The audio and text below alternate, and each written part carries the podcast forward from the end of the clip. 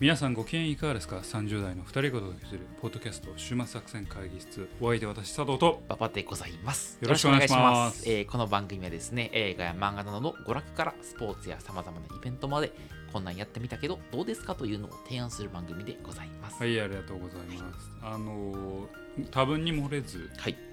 えー週末作戦会議室もですね、はいツイッターとかやってるわけですが、はい。あの正直メインアカウントが配信、えーがされた時に、えー馬場さんがあの配信されましたよみたいな。最新回更新しましたって更。新しましたっはい。てするぐらいなんですけど、はい。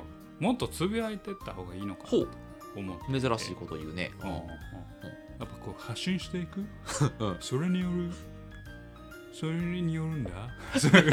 な。それによりリスナーとの距離を近づけていく。あそういうのが大事なんだよ いやというわけではなくて、はい。違うよ。まあ、なんでそんなことを言ったかっていううんと、うん。まあ、正直。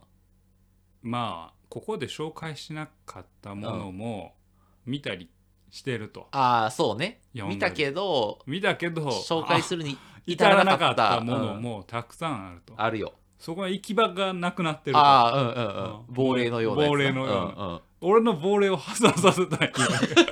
あーこの場で喋る方じゃないけほどじゃないどけど。ちょっとこう紹介してそうそうそうそうそう。そう供養すると。供養するっていうようなのがあってもいいのかな？って思っていてですね。あのそれこそね今回今回じゃないわ、うん。えー、といろんな映画見たりしてますけうんうんうん。ど、あの扱わなかった映画もね、はい。あったりするんあいいじゃん。ですよね、だからあまあ特に漫画とか多いうんうんうん扱わなかった漫画とか結構あると思うんで、うん。うんそういうのをねなんかちょっとえーやろうよ週末作戦会議室的に配信していくっていうのはどうかなと思ってるんですよね。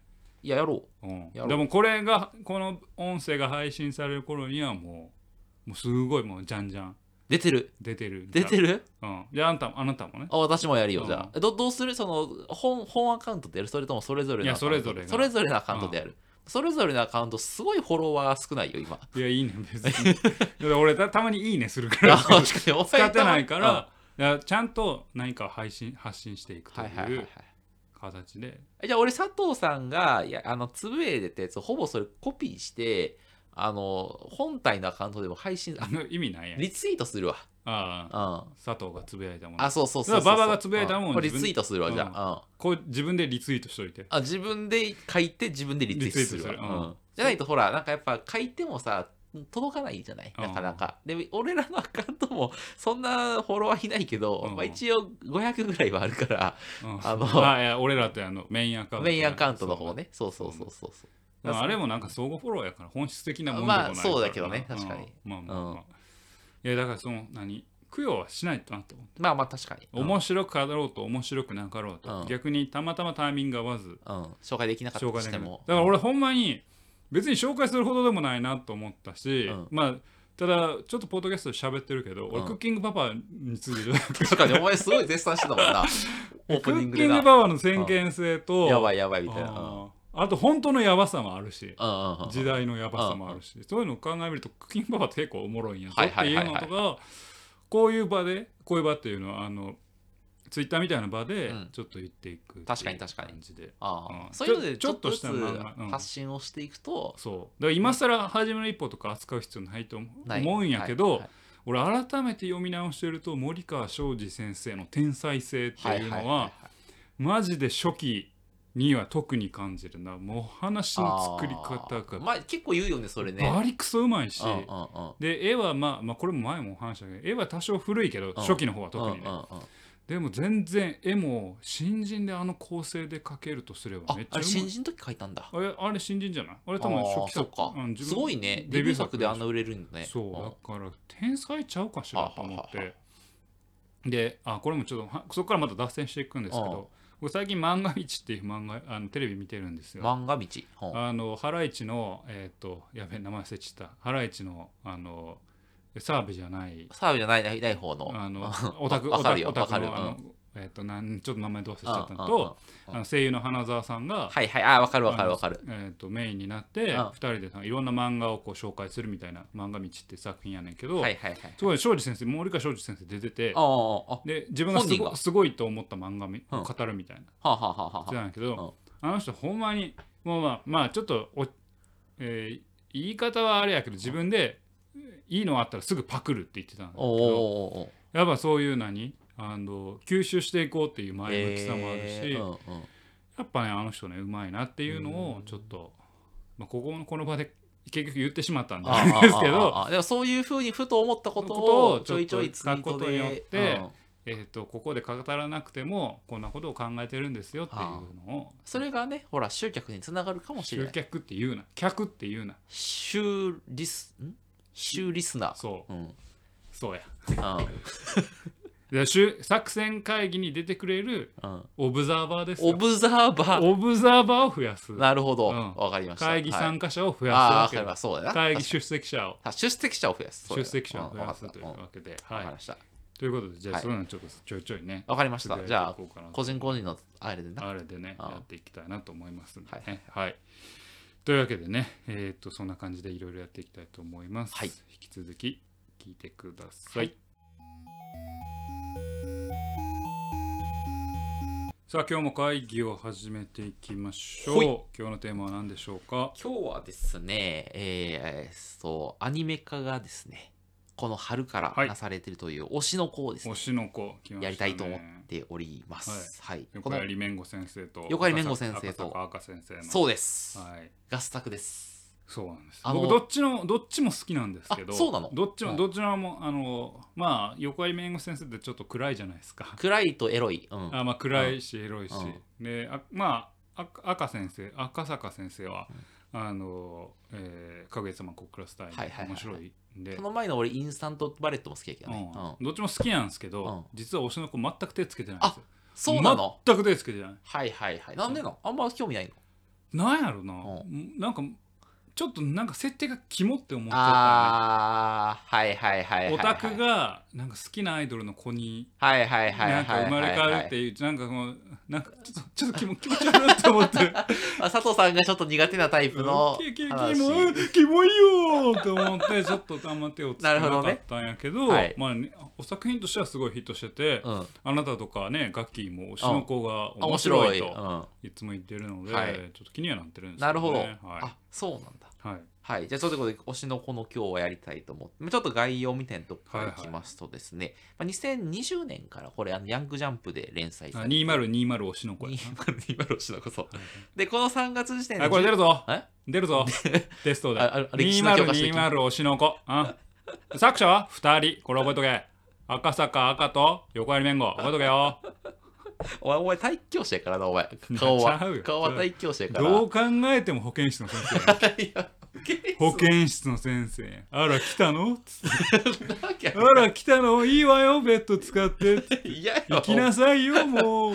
おかまキャラなんやそして。はい。はいすいません、はいはい。えーと脱線しましたが。横槍弁護士横山が、えーはい。で、えっ、と、この3月の時点で11巻まで出ているとはいいうはい。ところでございまして、あの、単行本の発行部数も、えっと、累計500万部をかぐや様小倉スタイの赤坂赤先生が、この人は原作をはい。やっておりまして、えー、クズの本会など、で、まあ、はい有名な、クはい、えー横割弁護先生が作画をやってはいると。はい。で、まあ、なんか、なんで単独でも週刊誌で連載できる漫画家そうね。が、あの合作していると。はい。いうのが、まあ、とてもユニークですよね。はいはいはい。の作品でございますと。で、これが春シーズンから、えっと、アニメが放映されているということで、ちょっとあのこの、このタイミングではいやれればなと思っておりましたと。で、僕もですね、これずっとやろうやろうと思ったんですけど、これどの切り口で紹介したらいいんかとはいうのがずっとわからなかったんですよ。なんかどう紹介したらいいんだろう、これ。おもろいんだけど、どうしなんどう何をもっておもろいって言えばいいのかわからんなと思ってまして、でちょっと最近それずっと考えて、出てきたのが、えっと、この作品が一言で言うと、現実世界におけるそのシステムルールの改変みたいなことの描写に描いあの挑んでる作品かな？出て出て出て出て出て出て出て出たシシシシシシステムってまだ出たまだこの人殿の口からシステムって出たよえそうだと僕は思うんですよ出たよシステムルールの改変に挑んでるんだとこれはシステム中やからさシステム中なんですよ僕は僕にはそう見えるっていうなるほどねでもだ結構そうなんじゃないかなって思ってましてまあちょっと話をしたいなと思ってますと。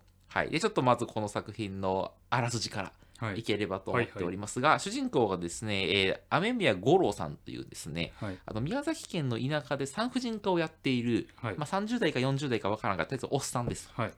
で、このおっさんがですね、あの、勤めてる病院には、サリナちゃんという、まあ、女の子がですね、まあ、すごい重たい病気で、まあはい、長期にわたって入院をしておりましてなるほど、でその子の影響で、星野愛というですね、まあ、17歳ぐらいの,、まあ、あのアイドルのファンになりますと。星野愛ははい、星野愛という。はい。でそのまあだからあアイドルのファンにあのおっさんがなるんですけど、はい。で星野愛はすごい人気アイドルだったんですが、はい。実は妊娠しておりまして若はい。は干その若手にして、はいはい。でえっ、と隠れて出産するために主はい。人公がつ、勤めているあの田舎の病院にやってきますなるほどはい、で主人公は自分が推していたアイドルの星野愛の出産を見守ることになりますとなるほどなんですが、出産直前にですね、星野愛のですね、ストーカーに襲われて、そのお医者さん死んでしまいますと。はいはい。あの、1話にして、その主人公は死亡するということですね。はいはい。で、ただその直後にですね、星野愛の子供、なので、ほあの、推しているアイドルの子供として、まあ、前世の記憶を持ったまま転生しますと。なるほどはい。で、その子供は、えーアクアマリンという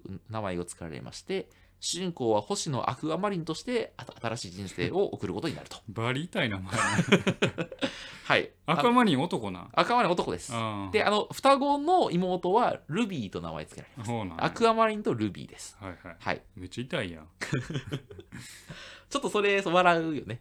でも最近はアクアマリンという設定は、なんかみんな多分ね、忘れてて、みんなから、あの、アクアってあそうなんや呼ばれてる。へうんえなので、あの、アクアと、アクアとルビー。うんみたいな感じ。という感じになっています。はい。で、17歳にして、まあ、2人の子供の母親になったえ星野愛さんはいはですね、周囲に子供ができたことを隠したままアイドル活動を続けます。なるほどはい。で、子供のアクアとルビーもまたじあ自分たちが転生者であることを隠したまま、あルビーも転生したルビーがですね、実はああのサリナちゃんがですね、転生した。あそうなんやサリナちゃんも死んじゃうんやサリナちゃんも多分重たい病気でそれとあの同時に死んでしまったあそうなんやと思われます。はい。っへていうので、まあ、その2人が転生者であることということを隠したまま、星野愛の子供として育っていくと。なので、皆さんが、全員が、まあ、嘘を抱えたまま生きてるわけだな。はい。で、あの、まあ、愛はですね、星野愛はあのあアイドルとしての人気を高めていって、ついに東京ドームコンサートを開催するまでえはいはいの、まあ、あのあのでまあ、いわゆるトップアイドルになるわけですと。はいで、ただ、ドーム公演当日に自宅に訪れたまたストーカーが来まして、はい。星野愛はですね、ナイフで刺されて殺されてしまい、あ星野愛お母さんが殺されお母さん殺されます、はいはいはい。あのトップアイドルにして。はいはい。で、愛は直前にですね、元恋人にだけ住所を教えておりまして、はいはい。そのことが、あおそらくそれで住所がバレたんだろうと。なるほどで、なのでそこからアクアドとルビーは、おそらく自分たちの父親が愛の殺害を裏側で糸を引いてたんだろうなって確信しますと。はいはいで、なので愛のも元恋人で自分たちの父親ってことは、多分芸能関係者であるという確率が高いと。高いとっていうことで、犯人が誰かっていうのを突き止めて、そこに復讐するために、芸能界で、えーのし上がっていこうとすると、まなるほどあ、いうのが大まかなあらすじとなってはいはいおりますと。はい。でその後は割と、あの、あアクアが、なんかね、えっ、と、演技が下手な若手俳優みたいなのを起用した映画撮影とかはいはい。にさ参加したりとか、なんかえっとね、恋愛リアリティショーとかはいはい。に参加したりとか、あとなんか2.5次元俳優みたいなやつのその舞台に参加したりしながら芸能人としてのキャリアを積んでいくみたいな、そんな話になってて、なるほど。でそういうエピソードを通じてなんかけ芸能界のまあきらびやかな部分と、その裏側にある汚い部分みたいなことを同時に描いていくみたいなるほどで、その自分とか自分の仲間が成功をつかみつつ、まあ、芸能界の闇に飲み込まれないようにするために、だからうまく起点をき聞かせて行動するような、そういう、あの、まあ、アクアが主人公とした話がどんどん展開されていくっていうのが大まかなはい。あらすじでございます。なので、初めは確かにちょっとあ転生的な、ちょっとファンタジー要素があるんですが、そこからはもうほとんど、あの、リアリティな話なので、まあ、佐藤さんもいけるんじゃないかと。はいはい、はい。そうね。あのいや興味はありますけど、はい最初はちょっとちょっとあの入り口でちょっと止まってしああ、推しのね、お母さん、推しのアイドルに転生するっていうね。ねなんか気持ち悪いなって思うよねはい。うんねでもそのお母さん亡くなってしまうんで、はいはい、い。やそんなに。別に関係ないけどまあじゃあはい。読んでみます、はいぜひ興味はずっとあったんであすけど。そうなんだ。はい。はい。ってことで、あの、はい。割と今人気だし、はいはい、はい。い、いんじゃないでしょうか、はい。っていうところで。で、ちょっとですね、この作品のあ僕なりの、魅力を、はいはいはい。あのいきたいと思うんです、はい。これはあのし初めに言った通りのシステムルールの改変の描写にはいはい。挑んでいる作品に見えますと。はい。で表向きはですね芸能界の表と裏みたいなのがテーマになっているので、まあ、なんかその業界の裏話的な話が徳さんで出てきてるからか結構芸能界に興味がある人とかなんかまあ割とだからマス層、まあ、リア充層とかにも受け入れられる作品だし芸能界の裏側のなんか裏話的なのがそのあのエピソード的に面白いからそういうなんかそのそういう面白さもあるよなっていうふうに思ってますと。はいはい。でただその裏側ではあのアクオく、えーアクア君が芸能界で自分の我を通すというかその自分が思い通りにするためにその芸能界のルールを改変するというかうまくハッキングしてうまく関係者の利害を調停して自分の利益を叶えていくみたいな。そういうのをうまくやるみたいな。でそういうことから得られるその高揚感っていうかそのカタカタストロフィーみたいなもの。をその物語の推進カタストロフィーは大災害やな。大災害か。うん。何やったっけ？カタルシスや。カなタルシスや。俺ずっとこれ、原稿にカタストロフィーって書いてある。それは災害や。んカタルシスや。うん。カタルシスを描いてるようなうん。作品になるかなと思ってますと。で、ちょっとここでじゃあ俺の言う、あの、お前に何度も言うって言うけど、システムルールの改変とは何なのかっていう話をするとやな。はいあの、まあ、自分がこういう状態を実現したいっていうのがあった時に、その世界の力学、力学とかさ、なんかシステムがそれを阻んでる時があるじゃない。はいはいでそういう時になんかその力学とかシステムのルールをどう改変すればいいかっていうのを考えてあこういうふうに行動したらこれがこうき切り替わってそしたらこの人はこう行動したくなってはい勝ちってなってその自分のいやりたいことが実現するみたいな、そうそういうのをうまくその世界をちょっと俯瞰的に捉えてその一手を打つみたいな。そうそういうやつだなって思ってますと。でそれを描いた作品の有名どころとしてはあの日暮らしの泣く頃にとかがあるわけじゃないですか。はい。そのリカちゃんがいて死ぬことをトリガーにそのタイムリープするわけじゃない。で何回も何回もあの同じ世界を繰り返しながら、はいはい。絶対に死ぬとあの7月に絶対に殺されるという運命があるけどじゃあどう自分が動けばそのその死ぬという運命から解放されるのかとどういうルールによって自分が殺されるという因果が決定づけられててそれを解明しじゃあこうこういうことをすればいいんだみたいなのをさ何回も死にながら改変していくような話じゃないですか。でそれだしあとなんかシュタインズゲートとか、はいはい。あのゼロから始まる異世界生活とか魔法少女まどかマイカも全部そうなんですよ。なんかし死に戻りしながらそあのなんていうの？ルールを理解していくと。でルールを理解していってそのあまあバッドエンドを回避するためにどう立ち回ればいいかっていうのをか考えていく作品だと思ってます。ででその結果なんか力のない個人なんだけど世界のルール改変に成功してあの運命を打破することによって生まれるあのカタストロフィーじゃないわ。カタルシスや。カタルシスをその物語の主軸に据える的なのがあのルール改変系作品だなって思ってますと。でなんかこういうさ日暮らし下着リゼロ窓まぎってさその全てそれだと思うのね。で最もおそらくこの構造に自覚的なのはえリゼロ。ゼロから始まる世界生活なんでちょっとこれこういう話が好きな方はぜひあのあえリゼロを見てほしいなとと思うんですけどでなんかそう初めに強固なシステムルールを設定してそれを主人公が何回も失敗しながらルールを改変していくあの糸口を探すみたいな。っていうやつ。でそれはさなんかそのなんかそれこそなんか何回か言ってるその絶望みたいなのあるわけじゃない。今の現実に絶望している人たちにその、えーえー勇気を与えてくれる側面があるわけじゃないですか。でみたいなのがあって結構そういう作品でうまくいけばあ人気が出るもうほぼほぼ法則があるような気がするんですね。でただなんかそれを作ろうと思ったらすごいさそのシステムルールをさあの構築するためにすごい繊細なロジックを作らないといけないわはいけじゃない、だから結構た大変だって話もあるしなんかその主人公がそのシステムルールにい破れてなんかそのシステムルールがいかに強固かっていうのを描くために何回もその死に戻らないといけないわけじゃん。でその死死に戻る過程でちょっとずつそのその見えてくるみたいな。だからどうしてもそのファンタジー的な作品になってしまうみたいなところがあるので、まあ、どうしてもオタク向け作品になってしまうみたいなところがあるよなと思ってますと。でただそれに対して推しの子は割とそのなんていうのタイムループみたいなしないんですね。あの初め転生だけ系ファファンタジーなんですけどなんかそういうそのなんていうのあの非現実的な中がない中でどうしたら芸能界のルールをハッキングできるかっていうのをその主人公が考えていくような作品なので割と多分佐藤さんとかそういうなんていうのあんまりそのファンタジー色強すぎるのが嫌いな人でもなんかそういうそのシステムルールみたいな話があの受け入れられやすい作品なのかなって思っているっていうなるほど。はい。なのでちょっとぜひ見ていただきたいなと。わかりました、はあなんか全然あれや乗ってないな。いやいやいやあ。乗っとるよ。すごい。あの顔には出さずに心で乗ってる。心ではズンチャズンチャって踊っとるよ。心の中ではね。はい、すいません。うんはい。はい。だから、そのなんか、アクアくんがやな、はいはい。例えばその演技が下手な若手俳優しかいない映画撮影の現場。で、どうしたらその質のいい作品にそれができるかとか、なんか恋愛リアリティショーとかあるじゃない。その恋愛リアリティショーでも登場人物全員、その自分が売れることしか考えてませんと。自分がうまくあのいいようにその映るかっていうことしかみんな考えてないですと。っていう中で、その共演者の女性があの SNS が炎上して、ちょっと自殺未遂みたいなことを起こしてしまうと。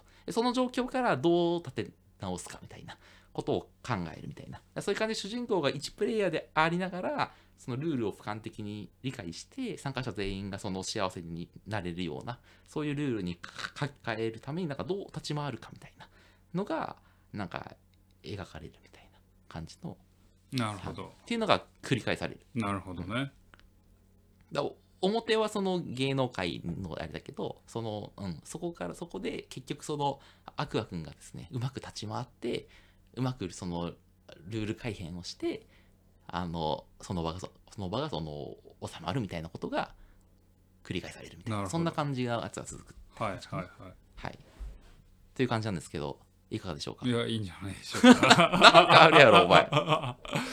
いやいや、はい。い、いと思うよ、はい。なんかすごく見たくなってきたな。おい。いやそこなんでさ、うん。気になるのはその、なんやろな。あの赤坂赤先生の強みはなんか生かされてそうな気はなんとなくするんだけど、うんうんうん。横槍弁護先生の強みは生かされてるのかしら。なんか多分ねうん。その二人ってうん。強みは違う気がするんよ、ほうほうほうほうほうほうん、あの赤坂赤先生多分言ったよ今言ってくれたところもあるけど、ううん。ルールお話の縛りとかルール作るの結構うまい気がするんや。ああはあはあそうなんだ。かぐや様小倉スタイムさなんか恋愛頭脳戦とかって言いながら絶対お互いは告らないよっていうルあー。ールを作ってうん。キャラ付け肉付け世界観の肉付けしていくってうまい気がするんやでも横槍先生っておそらくもう少し内面のドロドロしたところを描くのが得意みたいな。そんな中でそのまあ原作はもちろんさ赤坂先生だからあれやけどその横槍集というか横槍先生の良さみたいなんて出てるんだろうかああえっとね登場人物のキャラクターの面倒くささみたいなのは、はいはいはい。横槍先生っぽいよ。すごく。なんかあ主人公のアクア君は割となんかあなんか割とスマートなのね。その周囲にいる女性陣は割とやっぱ面倒くさい。なるほどうん、なんかやっぱその芸能界にいるような人だからどうしてもやっぱその自己顕示欲的なのが強いかったりとか、うん。あとやっぱその前回その佐藤さんがちらっと言ったけどそのあの演者としてなんかどう本当にいい作品作りたいみたいな話とかがなんかあるけどうまくできないとかなんかあのなんていうの実力はあるけど評価されなくてなんかモヤモヤするとか、うんうん。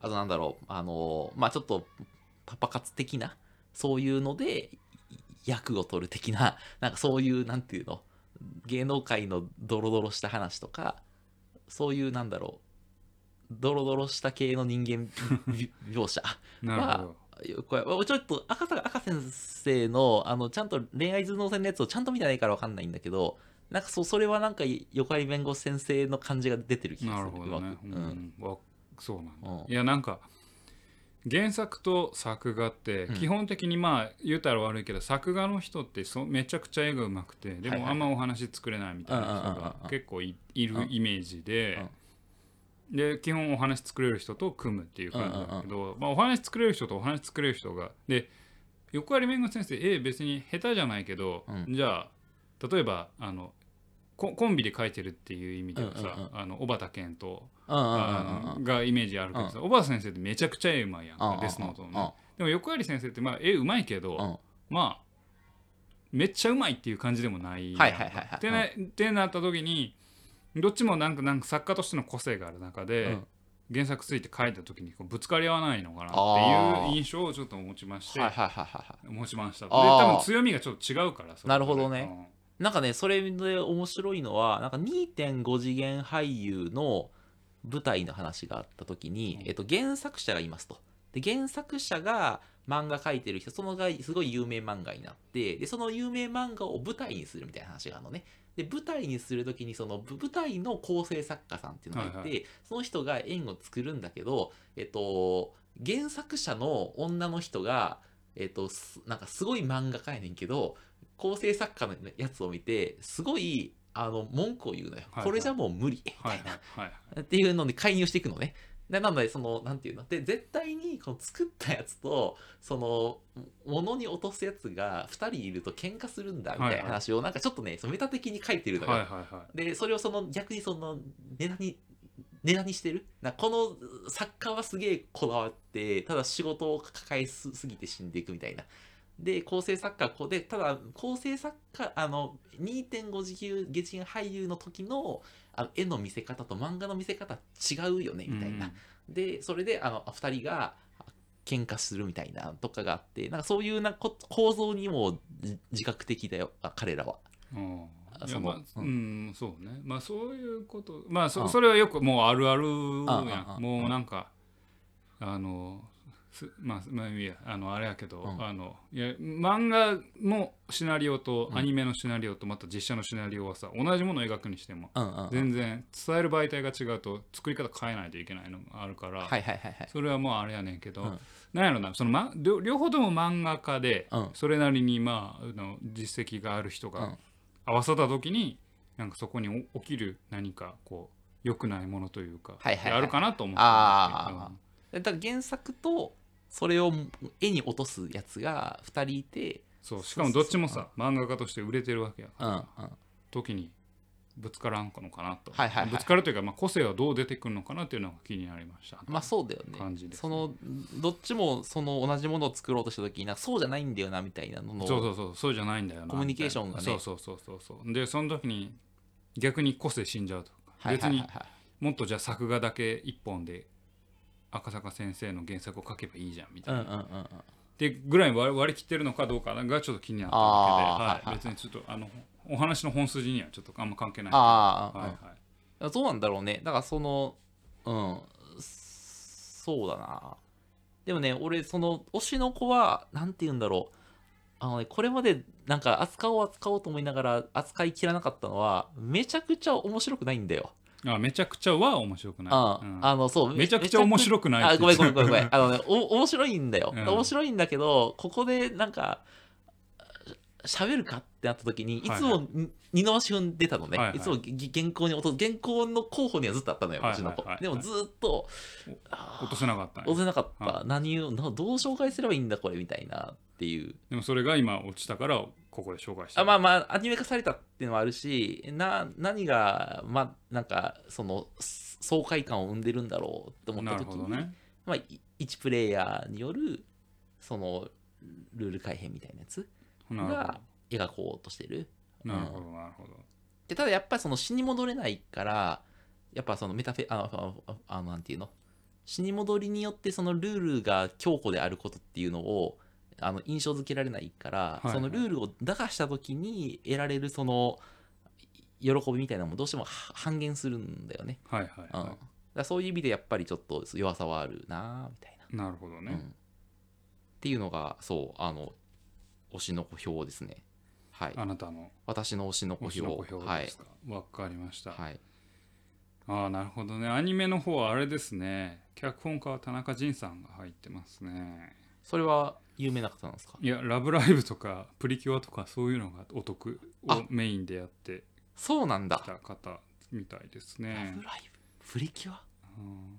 ほでらしいっす。うへえだからまた脚本に落とされた時にねやっぱアニメになった時にどうなのかとか。はいはいはいはいラはい。ブライブとかプリキュアとか。うんなんかそういうのが多いねあけど東ああそうね。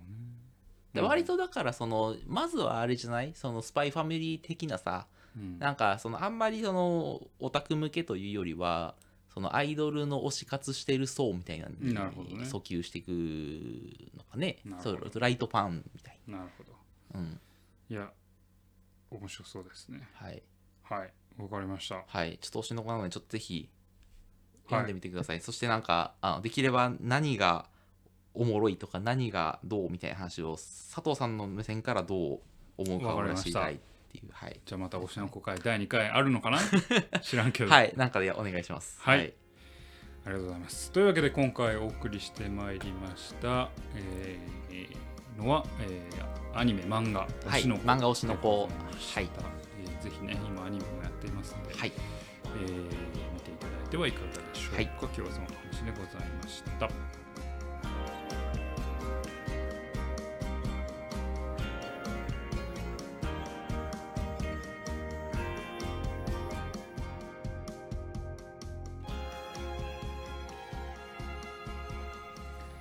週末作戦会議室でお便りをお待ちしております。お便りはポッドキャストのメンバー欄に記載されたリンクよりアクセスいただき終幕作戦会議室ホームページメールフォームよりお願いしますまたツイッターもやっています。週末作戦会議室でぜひ検索ください。お便りはツイッターにいただいても結構でございますはい、というわけでね、今回は、えー推しの子推しの子の話をしてまいりましたが、はいちょっとね、私も気もそぞろやったんですけど、はあのループものでルール改変をするっていうので、ああああ私今ピーンときたんですよ。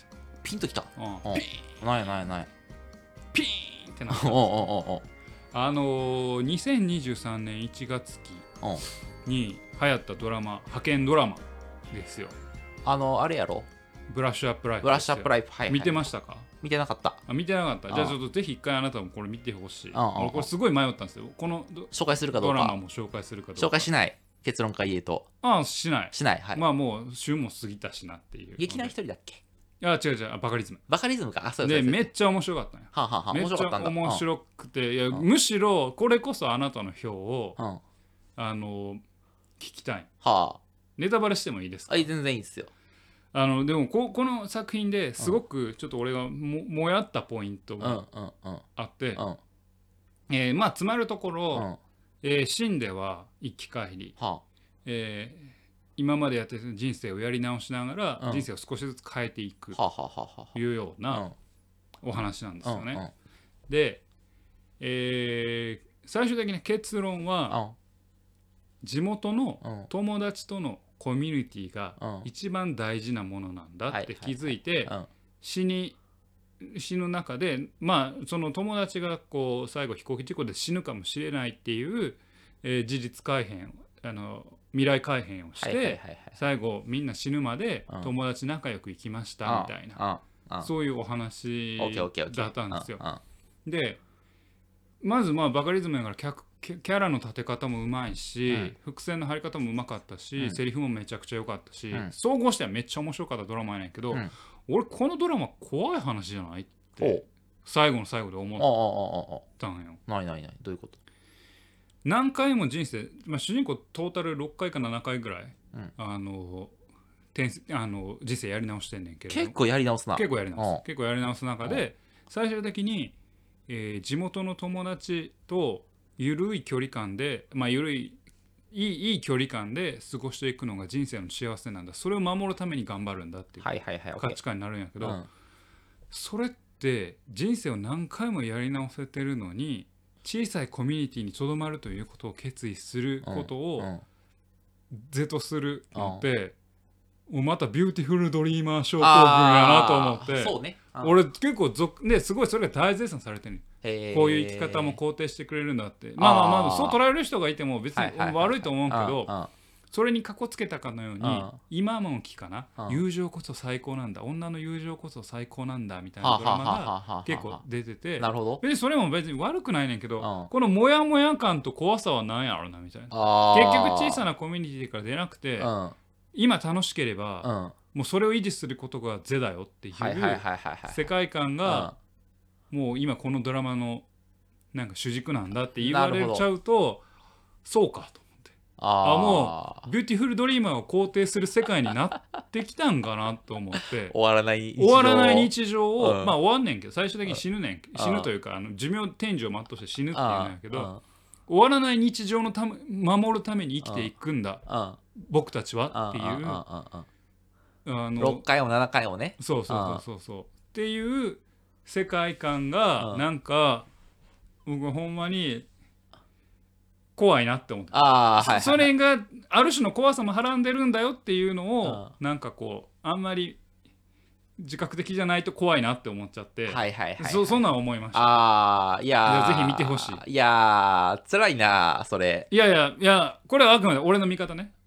いや俺もそうなる気がするわでもか。いやだから見てほしい。ぜひ。ドラマとしてはめっちゃ面白い。あ面白いよくできてる。めっちゃよくできてるんやけど終わり方うとん。世間の反応を見た時にうんビューティフルドリーマーをがぜん是としてる感じやなっていう。なんかなんかなまあ多分俺がちょっとあれなんかもしれんけどうんビューティフルドリーマーにしろまずちょっとエヴァンゲリオンの話になるけどエヴァンゲリ庵野さんのエヴァンゲリオンにしろうんあの庵野さんとかもさもうこんな世界はないと。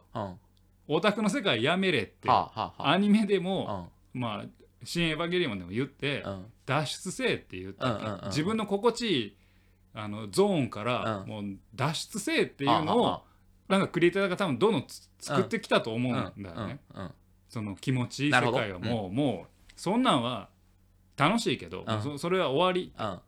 生きるべきはそこじゃないんだっていうメッセージでまあビューティフルドリーマーなりなんである中でそれに回帰してるああいじゃんね持ちいい世界で。はいはいはい。のんびり生きていけばさ。地元の友達とな地元の友達とこの鍋でも食べながらな。そうそうそう。テレビ見ながらな。テレビ見ながら。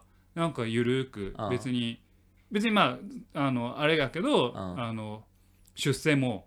うん。主人公は途中でなんかすごいえーのどっかの大学行ってすごい研究をしたりするんやけどそれも捨ててうん地方公務員になるみたいな。あ安定しあてあ地元の友達とうん。家族まあ他の家族も作らずあ生きていくことが幸せなんだよっていう価値観でいくのはあビューティフルドリーマーでまあそれこそまあオタクだけどオタクに対して庵野さんがもうやめだ卒業しろよって言ったことを是としてるなと思った時に俺めっちゃ怖くなってこれ怖い話じゃんかなって思ったなるほどね。いや俺なんか今の話を思ってなんかいくつかわーって思っては消えていってんけど最後思ってたのがえっ、とね多分 SNS 疲れみたいなものにはいはいはい。入ってるのかって思いましたと、なんかはい。SNS で何か自分が発言してそれによってなんかいいねができて、はいはい。なんか自分の意見が広がってなんか世界に影響を与えられたんじゃないかみたいなそのやつ。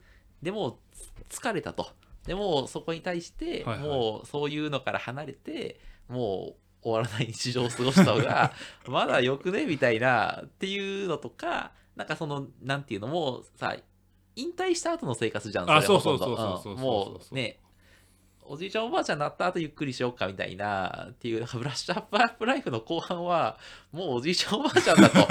精神的にはおじいちちゃんおばあちゃんになってて。そうやねんななんかあそこのモヤモヤまあ別にバカリズムがそう考えてたかもわからんし うんしかもあれめっちゃファンタジーや最後見見てわやんって見てへんかわあからんファンタジーめっちはゃ友情の綺麗なところとか友達と一緒にいることのなんかああ。のいいところあ生活のなんだろう気持ちいいところだけをこう抽出して見せてるから、はいはい。なんかさその生き方としてさやっぱでもその社会にだ、まあ、それこそさっきのす俺無理やりな今からルール改変の話に戻すで。はいはい。あのしえー社会に何か影響を与える。そのために今の社会を構成しているそのシステムをなんかハッキングしてなんか影響を与えようとするような生き方。それそはの研究とかもそうだと思うんだけどだそういう生き方かもうそういうルールとかもいいじゃんともうなんか今のものの中で気持ちよく生きようよみたいな生き方は2つあると思う。あまあもう一個そのなんていうの？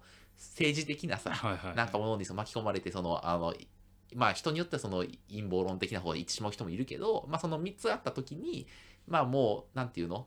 そのルーせ社会をハッキングするのってやっぱでもその勉強したりとかし,、はいはい。しんどいじゃない？しんどい。うん。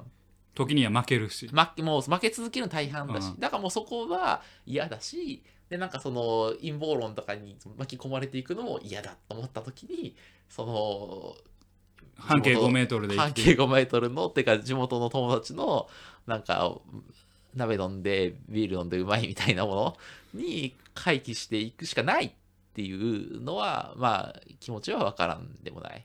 あのちょっとそんななので見てみてください。はいはいはいあのよくよくめちゃめちゃよくできてるし面白い作品ではありましたね。ブラッシュアップした結果そうなる。ブラッシュアップした結果、はい結局半径5メートルを守ろはあ、はあはあはあ、あーそのあのコンフォートゾーン飛行機事故からそうそう守ろう。コンフォートゾーンから、まあ、ある種出ない選択が一番ベストだっていうああ。まあ、70とかなったらね、その地元の友達とね、30後半遊んだらいいかもしれんけど。そうコンフォートゾーンを守るんだとああ。コンフォートゾーンから出ないんだってあいうだから本当にビューティフルドリーマーと逆だなって思うあー。繰り返しの日常を守るんだってなって。あ、そうだね、確かに、確かに。繰り返す何の変化もないでも心地いい楽しい日常を守るんだ。っはいはいはいはい。てなるのの怖さは本当はあるんじゃないのって思思うんやけあ、ど面白いね、それ。それをなんかだからあの結末は俺はバリ怖いと思ってるんやけど。あ、その続き書こうよ。そうなったけど、あのでも続きない主人公だって天寿全うして死ぬねんから。や、もうちょっとそれをさ、か94ぐらいで死んだって終わるもん。長生きしてるな。だけど、ちょっと米国経済があ。悪化した結果、しあごめんそうだ、うん。もう一つ最後のオチ言うわうブラッシュアップライフって一応、まあ、設定上、うん。えー死んだら、えーなんか天国の門番みたいなうんところに行ってそれは天国の門番とは言われんけうんどバカリズムがおんねんけどバカリズムが次何に転生しますってう。んことで最初なんか主人公なんか、えーどっかのなんか虫みたいなこと言われる。アリクイとかって言われるから嫌だっつってうん生き返ってやり直すねんけどうん最後は仲いい4人の友達がみんな鳩に生まれ変わってうんあの現世で鳩として生きてるんだろうなでカットで終わるんよほうだから人間として生まれ変わることも捨て友情を取りコンフォートゾーンから出ず最終的には鳩になって生きるっていう。しかも鳩4話だからみんな鳩になってずっと一緒だったよっていう ずっと一緒だよが俺バリ怖くてこれ怖いやんと思って。あーでもその怖さをなんか自覚するのはすごく健全なことだねなんかマジで怖怖くないと思って。これいい絶対綺麗じゃないこのオチと思って。あまあまあまあ。綺麗な星じゃなくて、うん。よここで世にも奇妙な物語って出ても絶対おかしくないぐらいの 怖さやけど。もう流動性に耐えられないそのそうそうそうそうそう。そうなんか怖っと思って。そはいこの怖さにじ無自覚はなお怖いんじゃないかなって思う。でもさなんかその最後鳥になるっていうのがちょっと下的だよね。なんかそれがさ鳥ってまあ要は自由の象象徴じゃん、うん。あの空飛べないけど飛べるみたいな、で鳩家鳩よ。鳩よ。うん。白い鳩じゃない。うん。どこにでもいるの鳩よ。うん。でも飛べるじゃない。でそのなんていうの？